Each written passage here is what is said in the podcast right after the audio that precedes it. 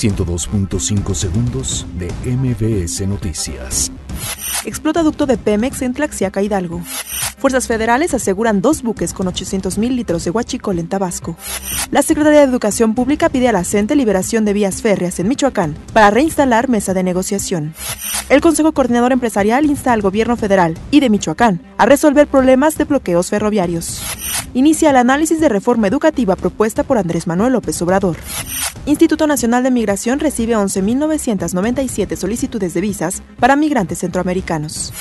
Fonatur anuncia que construcción de Tren Maya iniciará a finales de 2019 sobre vía férrea existente. Incendio en un corralón de Tamaulipas deja más de 100 vehículos calcinados. Tiroteo en Houston, Texas deja cinco policías heridos. Nicolás Maduro acusa que a Venezuela le fue robada la Serie del Caribe por orden de Estados Unidos.